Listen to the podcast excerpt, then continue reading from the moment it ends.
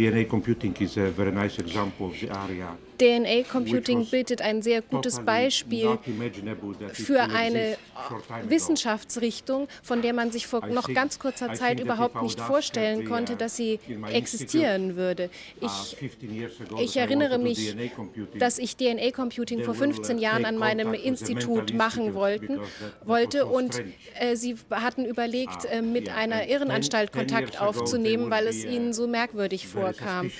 Und vor zehn Jahren war war man immer noch sehr äh, war, man immer, war es immer noch sehr verdächtig, dass ich so etwas machen wollte. Und heute ist es sehr angesehen. Uh, DNA-Computing uh, behandelt zahlreiche Aspekte, aber vor allem ein Aspekt ist Rechnen für uns, Rechnen für die Menschen. Wir benutzen die Moleküle und benutzen sie zum Rechnen außerhalb lebendiger uh, Zellen, das heißt In-vitro-Rechnen, In-vitro-Computing. Wir manipulieren diese Moleküle und lassen sie für uns arbeiten, für uns rechnen. Aber das Schönste, was wir mit der DNA beobachten und machen können, das findet innerhalb lebendiger Zellen statt. Und die wahren Wunder geschehen dort in den lebendigen Zellen. Das ist eine, eine spezielle Form der Miniaturisierung auch. Is that a special form of miniaturizing? Auf jeden Fall. Uh, Eines der großen Probleme in der Computerwissenschaft heute ist, wie, mehr wie man mehr Prozessoren, mehr Informationsverarbeitung auf einen kleineren Raum bringen kann. Und wir sind jetzt schon an einer Grenze angelangt, wo man nicht weiter miniaturisieren kann. Und die Molekular Rechnung, das Molekularrechnen wird das, wird das revolutionieren, weil wir auf einer Nanoebene angekommen sind, wo man einzelne Moleküle zum Rechnen heranziehen kann und auf diese Weise verschwinden die jetzigen Probleme der Miniaturisierung. Das heißt, die Vorstellung eines Quantencomputers auf der anderen Seite? Das sind zwei verschiedene revolutionäre Technologien. Das uh, Quantenrechnen auf der einen Seite, das für bestimmte Anwendungen und Probleme fantastisch ist, und DNA-Computing, das mit Molekülen arbeitet und für andere Probleme angewendet werden kann. Uh, Beim Quantenrechnung verwenden wir Quanteneffekte aus der Quantenphysik. Da arbeiten wir auf der Ebene einzelner Atome. Und hier arbeiten Sie auf der, auf der Ebene von, von, von äh, Strängen. And in DNA computing, you have uh, you work on the level of a series of a chain. Of a, of a, uh, Molekül. Yeah, so these are called single-stranded and double-stranded. Das heißt, wir haben einsträngige und doppelsträngige Moleküle und auf dieser Ebene arbeiten wir. Verwenden beide. Wir verwenden sowohl einsträngige als auch zweisträngige ähm, Moleküle und lassen sie für uns rechnen. Yes, that's, that's correct. One branch of DNA computing, which is very Ein, important, eine Richtung des DNA Computing, das, die sehr wichtig ist, ist die Forschung an den, an den Molekülen, was für eine Rechenaufgabe sie in lebendigen Zellen übernehmen. Und dieser Forschungszweig ist sehr wichtig. Wir haben uh, erforscht und es gibt jetzt noch weiter sehr intensive Erforschungen an den uh, Ziliaten, an den Wimperntierchen. Uh, und in, bei, für manche Lebensprozesse vollführen sie unglaubliche akrobatische Kunststücke mit DNA-Molekülen.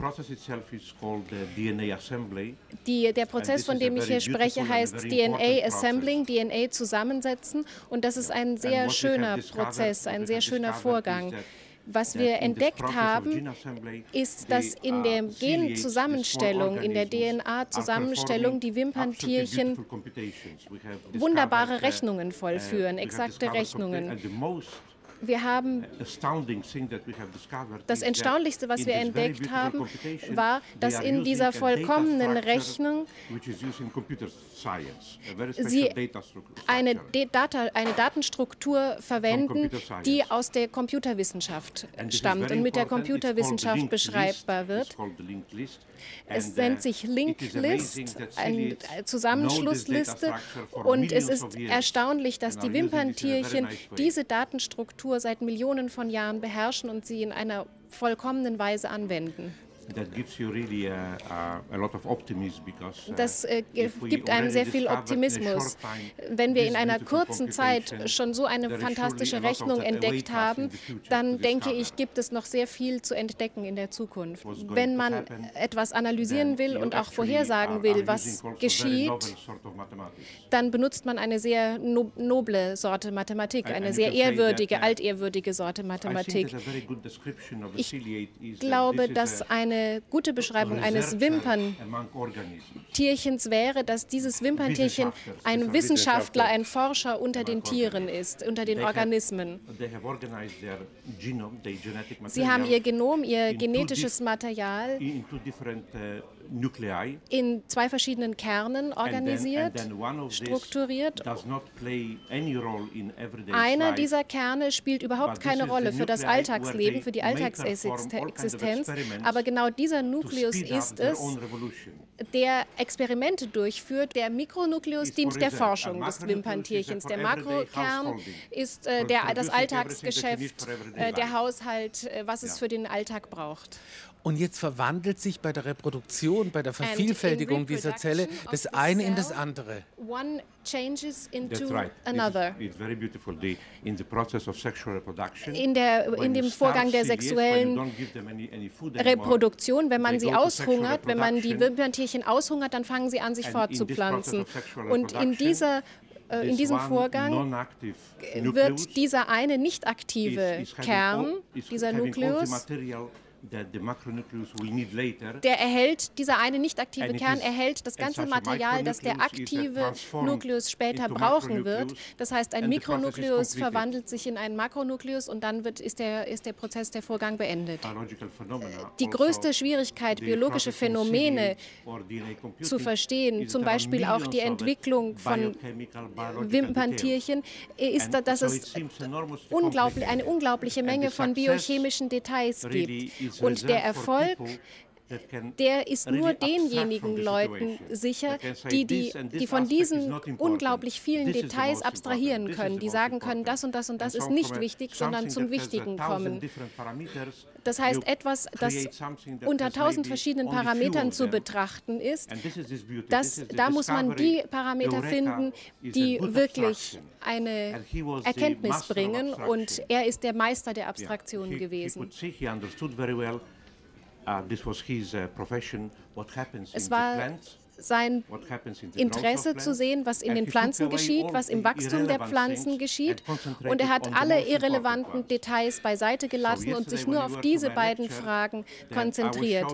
Gestern in meinem Vortrag habe ich gezeigt, wie genial es von ihm war, um, dass er, um zu verstehen, was in einem Blatt geschieht, er nur auf die Außenkontur des Blattes schaute und dadurch eine sehr genaue mathematische mathematische Beschreibung des Vorgangs finden konnte. Und sofort verstand man, wie Blätter wachsen. Es ist tatsächlich so, dass man durch ein abstraktes Modell etwas gewinnt, was ich versucht habe in meinem Vortrag zu zeigen, nämlich wenn man ganz viele Zellen hat, viele verschiedene Zellen. Und jede Zelle nur für sich arbeitet, ganz lokal, und trotzdem wird dieser Gesamtkomplex eine unglaublich klare, schöne Struktur bekommen. Und da kommt die Symmetrie ins Spiel. Man erkennt etwas auf einer allgemeinen, auf einer übergeordneten Ebene, was von ganz, was von ganz kleinen einzelnen Zellbewegungen her, herrührt. Und dann haben Sie aber ein Phänomen, das in den Zellen stattfindet, wenn wir zurückkehren zu den äh, Ziliaten, zu den Wimperntierchen. das ist, das ist äh, das Phänomen, früher nannte man es Junk, Müll. Also Müll zwischen den DNA, zwischen äh, den kommunizierenden Teilen. Junk, uh, no, Sie nennen das jetzt Space. Well, you call it space now, yeah. but it serves for communication between the cells. Not, not, not really. So it is like this that this is phenomenon that uh, we don't understand very well. Das yet. verstehen wir noch nicht sehr gut. Well, Biologen verstehen es noch nicht so uh, gut.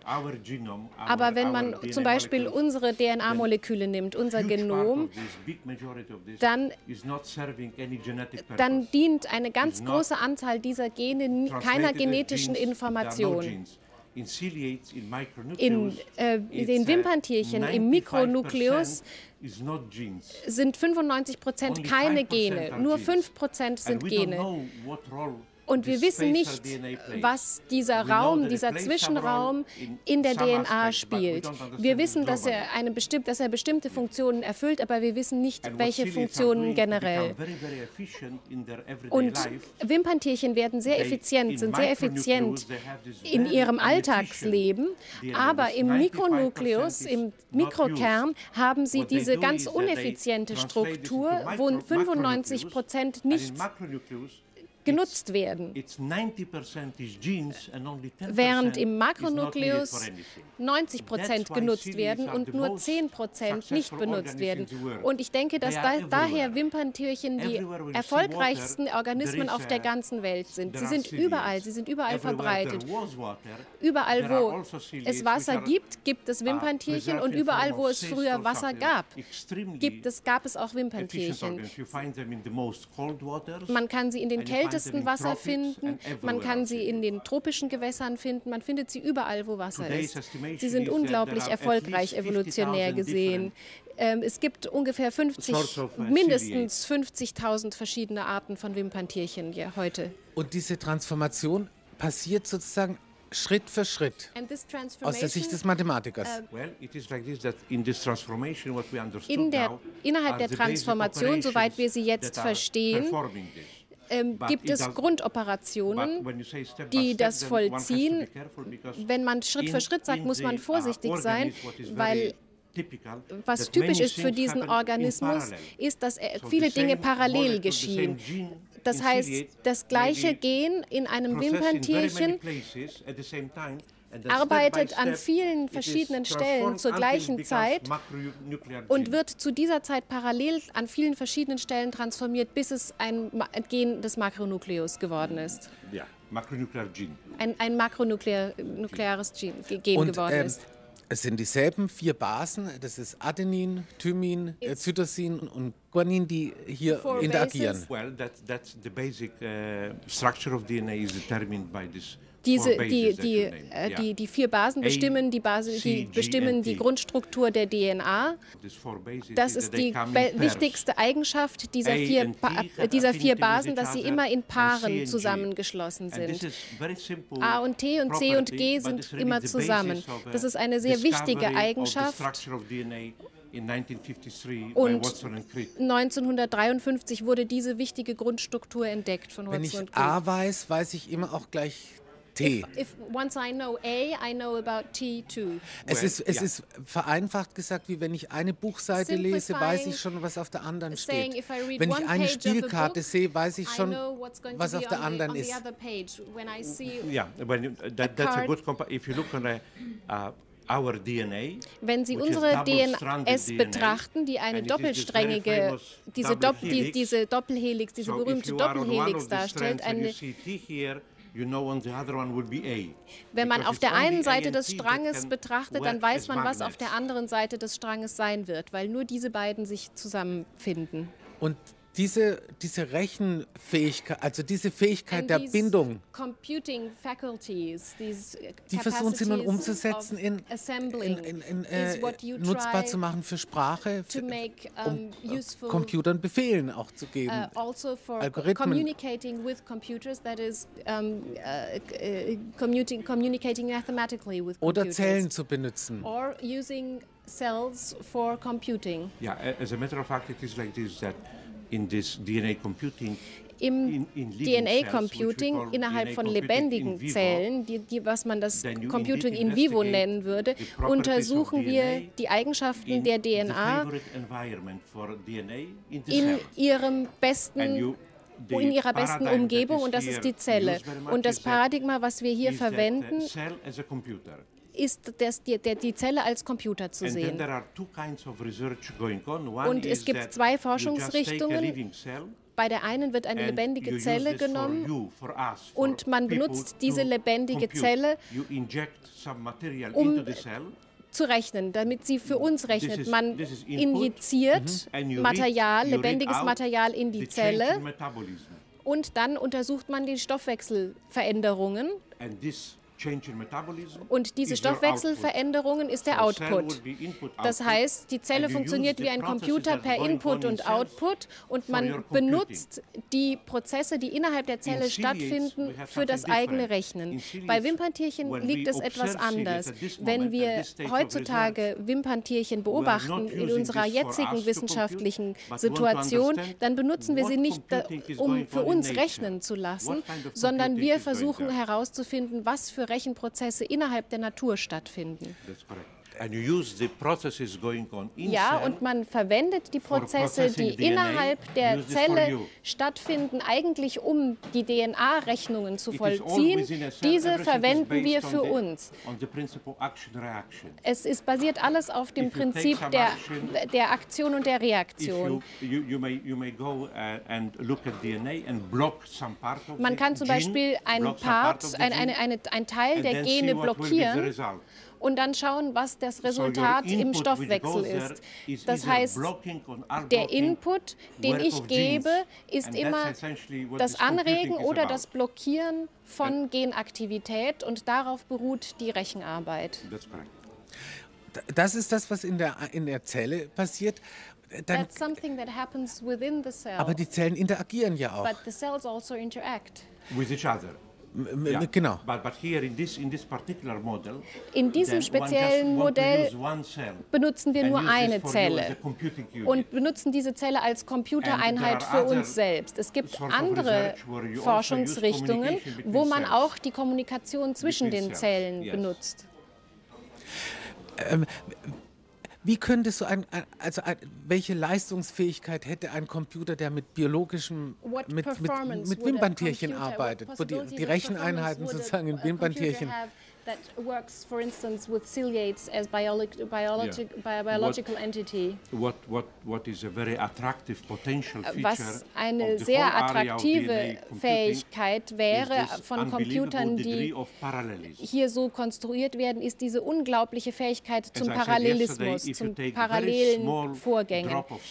Wenn man einen winzigen Tropfen Substanz mit DNA nimmt, uh, dann sind dort Milliarden, eine Milliarde von Molekülen, die alle zur gleichen Zeit arbeiten, in einem winzigen Tropfen enthalten. Und das ist die größte Revolution, der größte Umbruch, weil man aus Silikon nicht diese parallelen Prozesse herstellen könnte. Und da, dass wir nicht parallel rechnen können, ist die größte Einschränkung im Augenblick in der, in der Computerwissenschaft. Uh, wir wissen, dass es sehr viele Probleme gibt, sehr viele Fragestellungen, die sehr äh, auf, praktischer, auf praktischen Problemen fußen, die wir nicht lösen können, weil wir nicht parallel rechnen können. Wenn man das mit den existierenden Computern bewältigen würde, dann würde jeder einzelne Computer äh, 30 Jahrhundert, 30 Centuries, 30 Jahrhunderte ungefähr brauchen, um diese Probleme zu lösen, da nicht parallel gerechnet werden kann. Und in der Natur gibt es auf unglaublichem Maßstab Parallelrechnungen. Und der Vater Adelmann der DNA-Computing hat gezeigt, dass man mit Molekülen rechnen kann in einem Experiment. Er hat DNA Moleküle verwendet und alle Wege dieses Graphen haben sich selbst gerechnet. Und zwar auf der Basis dieser Komplementarität der vier Basenpaare, die immer in dem, die selbstständig sich in dem DNA-Material zusammensetzen. Und auf diesem Weg hat er die Wege errechnet. Man kann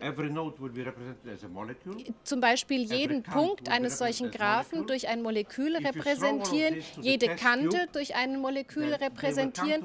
Wenn man das dann in ein äh, Reagenzglas wirft, dann formiert diese, dieses DNA-Material selbstständig und autonom den Weg der möglich ist. Man muss es nicht generieren, man muss es nicht zusammensetzen, sondern es sind selbst strukturierende, selbst sich zusammensetzende Prozesse, die etwas leisten, was in der Natur fast ohne Zeitaufwand geschieht, weil die Natur es für uns tut. Wir bräuchten selbst einen ungeheuren Zeitaufwand. Wenn man Moleküle vorbereitet und die Moleküle, die die Städte repräsentieren und die Moleküle, die die Geraden zwischen den Städten repräsentieren, zusammen in ein Reagenzglas wirft, dann werden sie die ganze Arbeit selbst tun. Und es gibt keine Computer, die diese Arbeit leisten könnten heutzutage. In diesem Prozess arbeiten mehr als eine Milliarde Moleküle zusammen zur gleichen Zeit und bilden am Schluss eine Struktur wenn man sich das Jahr 1950 betrachtet.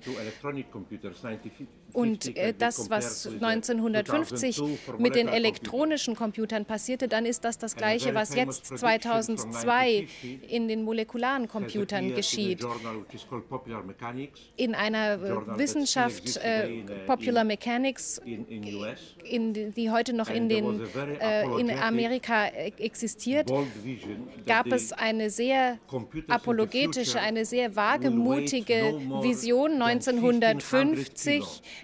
dass in der Zukunft Computer nicht mehr als 1500, also 1500 Kilo wiegen werden. Und das war eine unglaubliche Vision, eine revolutionäre Vision. Ein Computer, der weniger als 1500 Kilo wiegen würde, ähm, war unvorstellbar. Und wenn man das heute aus der heutigen Perspektive betrachtet, dann erscheint diese Vision sehr naiv plötzlich.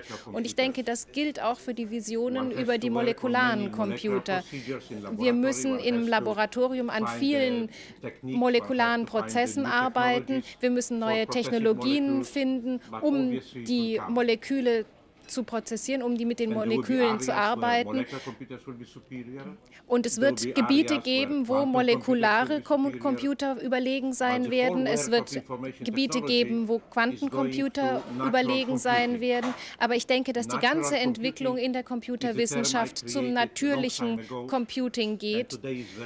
Und das ist ein Begriff, den ich vor einiger Zeit geprägt habe und der jetzt gängig ist in der Computerwissenschaft. Natural Computing, natürlich natürliches Rechnen ist ein Vorgang, der in der Natur stattfindet oder der durch das, was in der Natur stattfindet, inspiriert wird.